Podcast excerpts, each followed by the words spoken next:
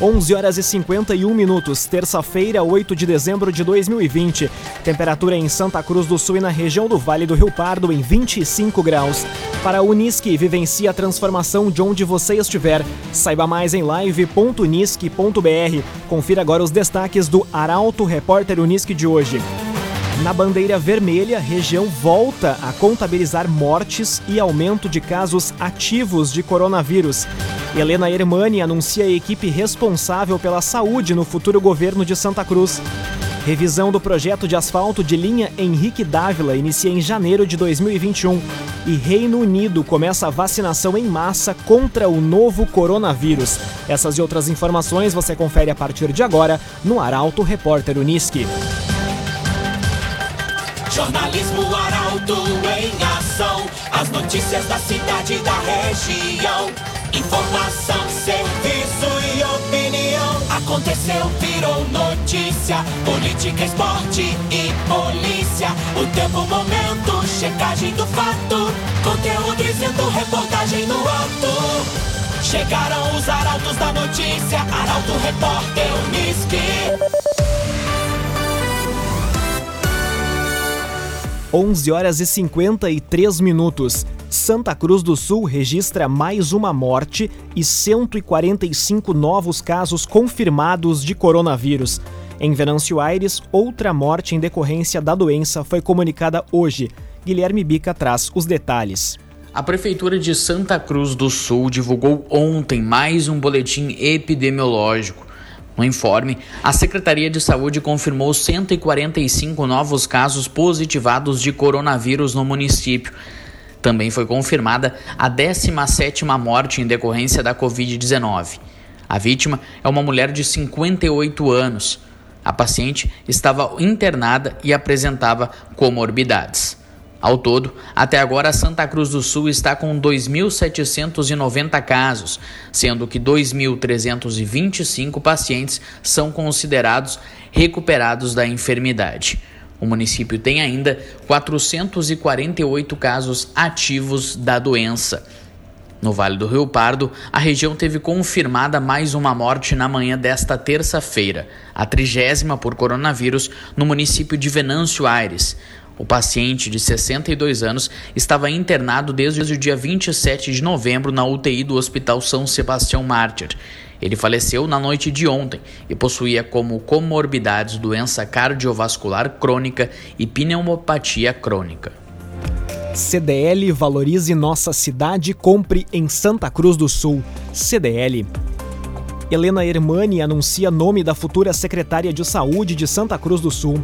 Prefeita eleita também confirmou a reativação do Hospitalzinho 24 Horas.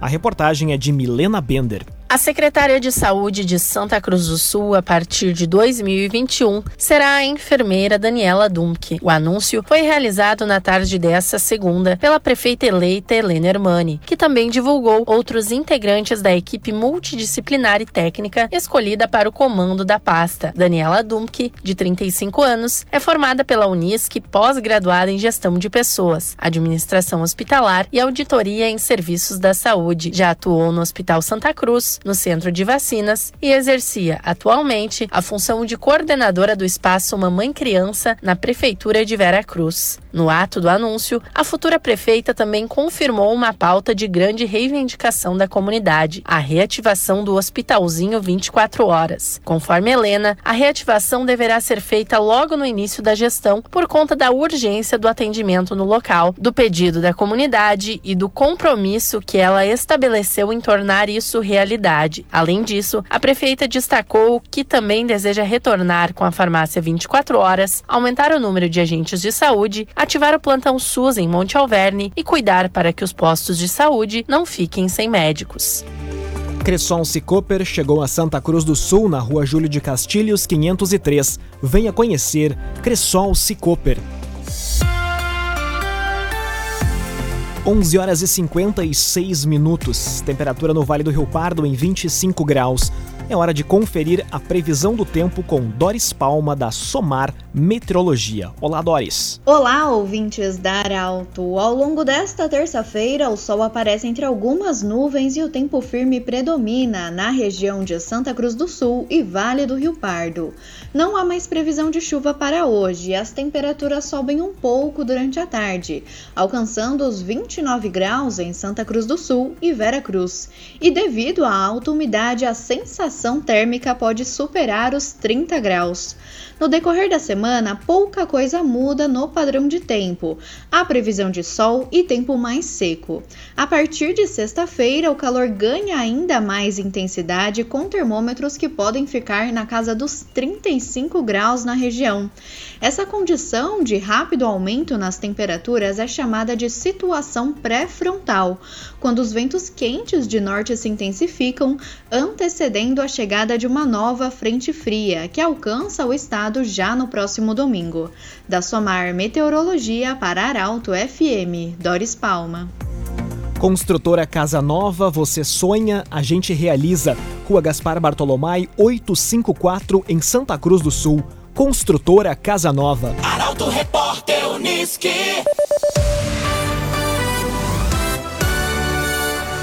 11 horas e 57 minutos. Família de Vera Cruz lamenta perda de galpão e pertences em incêndio. Sinistro ocorreu no último fim de semana e mobiliza a comunidade em torno de doações.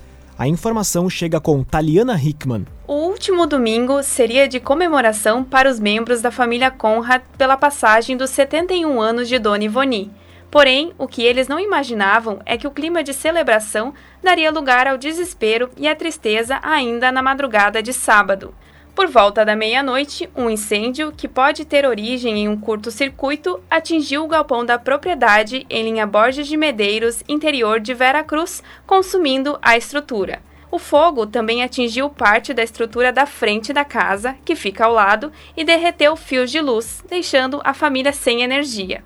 Porém, o maior prejuízo foi relacionado ao galpão, pois abrigava uma série de pertences. Entre as perdas estão três freezers, dois deles cheios de carne de gado e de frango, fogões, rações para os animais, roupas, veneno para os cultivos, diversos quilos de cebola e feijão colhidos da horta da família, além de equipamentos e implementos agrícolas e um carro. O fogo ainda consumiu um galinheiro, matando oito galinhas e atingiu parte de um chiqueiro. Em uma corrente de solidariedade, desde o domingo, a família já recebeu algumas doações. Para ajudar, a entrega de doações, como de materiais de construção, equipamentos, entre outros, pode ser combinada pelo telefone 51 999 04 10. Repetindo, 999 04 10. Faltando agora um minuto para o meio-dia, você acompanha aqui na 95,7 o Arauto Repórter Uniski. Começa a vacinação em massa contra a Covid-19 no Reino Unido. No Brasil, Jair Bolsonaro confirmou que vacinação será gratuita, mas não obrigatória. A reportagem é de Luísa Adorna. Reino Unido iniciou hoje a vacinação da população contra a Covid-19. O Ministério da Saúde britânico disse que se trata de um momento histórico. País europeu mais afetado pela pandemia, com mais de 60 mil mortos, o Reino Unido é o primeiro país no mundo a autorizar a utilização da vacina desenvolvida pelo grupo farmacêutico norte-americano Pfizer e pela empresa alemã BioNTech. No Brasil, o presidente Jair Bolsonaro disse que o governo vai oferecer a vacina para toda a população de forma gratuita e não obrigatória. O Ministério da Saúde tem acordo para a compra de doses produzidas pela farmacêutica britânica AstraZeneca em parceria com a Universidade de Oxford, incluindo um pacto de transferência de tecnologia e produção local da vacina pela Fiocruz. O governo de São Paulo divulgou ontem um plano estadual de vacinação contra a Covid-19 a partir de 25 de janeiro, começando por idosos e trabalhadores da saúde. O governo paulista trabalha com a compra da vacina Coronavac, desenvolvida pela farmacêutica chinesa Sinovac em parceria com o Instituto Butantan. No Rio Grande do Sul, a Secretaria de Saúde confirmou que já traça um plano de vacinação que prevê o fluxo desde o laboratório produtor até a sala de vacinas. Inicialmente, a imunização que não tem data definida vai ser destinada a populações prioritárias definidas pelo Ministério da Saúde. Para a Unisque, vivencie a transformação de onde você estiver. Saiba mais em live.unisque.br. Este foi o primeiro bloco do Arauto Repórter Unisque de hoje. Em instantes você vai conferir. Novidade promete retomar trabalhos para asfaltamento em linha Henrique Dávila a partir do ano que vem. E cinco municípios da região poderão seguir protocolos de bandeira laranja. O Arauto Repórter Unisque volta em instantes. Arauto Repórter Unisque. Oferecimento. Unisque. Vivencie a transformação de onde você estiver. Saiba mais em live.unisque.br. CDL. Faça seu certificado digital na CDL Santa Cruz. Ligue 3711 2333. Cressol Cicoper. Chegou a Santa Cruz do Sul, na Júlio de Castilhos 503. Venha conhecer. Construtora Casa Nova. Você sonha, a gente realiza. Gaspar Bartolomai, 854 em Santa Cruz. Center Tech Informática. Você sempre atualizado. Siga arroba CenterTech SCS. Esboque Alimentos. Delícias para sua mesa. Loja na Independência 2357, próximo da Unisque. E Trevisan Guindastes. Força Bruta. Inteligência Humana. Fone 3717 3366. Meio-dia e sete minutos, já de volta com o Arauto Repórter Unisque. Para a Unisque, vivencie a transformação de onde você estiver. Saiba mais em live.unisque.br. Temperatura em Santa Cruz do Sul e na região do Vale do Rio Pardo em 26 graus. Você pode sugerir reportagem pelo telefone 2109-0066 e também pelo WhatsApp 993-269-007. Arauto Repórter Unisque.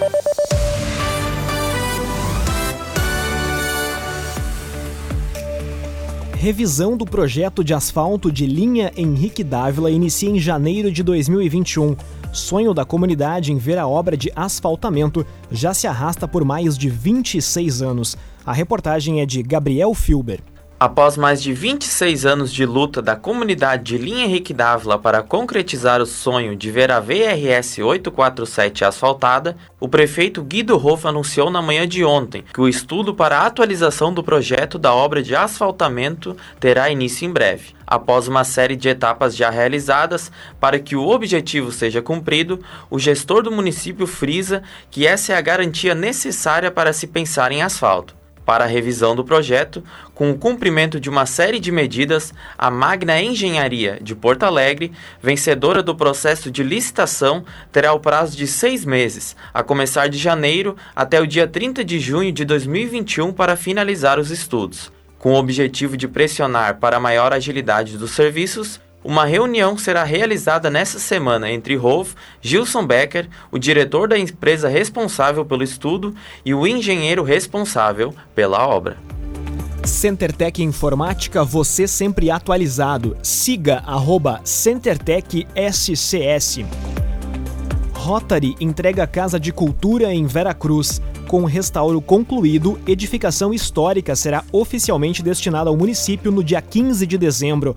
A informação chega agora com Kathleen Moider. O Rotary Clube Veracruz vai fazer no dia 15 de dezembro a entrega oficial da restauração da Casa de Cultura de Veracruz para a administração municipal. Além de membros do Rotary, devem estar presentes no ato o prefeito Guido Hoff e membros do atual governo, assim como representantes das empresas parceiras que contribuíram com um sonho alimentado por muitos anos, como a Alliance One, JTI, Randall, Souza Cruz e Universal Lift Tabacos, através de recursos captados via Lei Rouanet. O Rotary Clube e a Prefeitura firmaram em 2010 a parceria para o projeto, que terá desfecho uma década depois, finalizado com verba destinada pela Câmara de Vereadores e mão de obra da Secretaria de Obras. O imóvel, construído em 1912, foi tombado como patrimônio histórico veracruzense e vai abrigar o Museu Municipal Emílio Osmundo Asman, o Museu da Biodiversidade e o Memorial da Apicultura Hugo Musfeld. Trevisan Guindastes Força Bruta Inteligência Humana. A loja da Avan de Santa Cruz foi edificada com a parceria da Trevisan. Contato Trevisan 3717 3366. Arauto Repórter Unisque.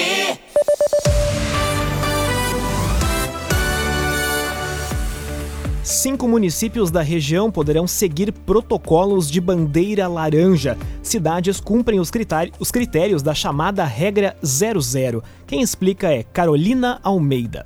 Mesmo sem recurso e sem possibilidade de cogestão, cinco municípios da região poderão seguir protocolos de bandeira laranja em função da Regra 00 a medida, imposta pelo governo do estado, beneficia os municípios que não possuem registro de óbito ou hospitalização de moradores em função do novo coronavírus nos últimos 14 dias, desde que a prefeitura crie um regulamento local.